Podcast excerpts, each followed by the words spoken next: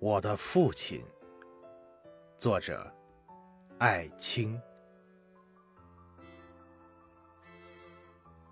近来，我常常梦见我的父亲，他的脸显得从未有过的仁慈，流露着对我的宽恕，他的话语也那么温和。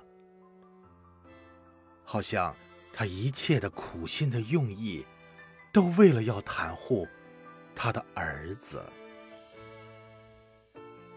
去年春天，他给我几次信，用哀恳的情感希望我回去。他要嘱咐我一些重要的话语，一些关于土地和财产的话语。但是我服逆了他的愿望，并没有动身回到家乡。我害怕一个家庭交给我的责任会毁坏我年轻的生命。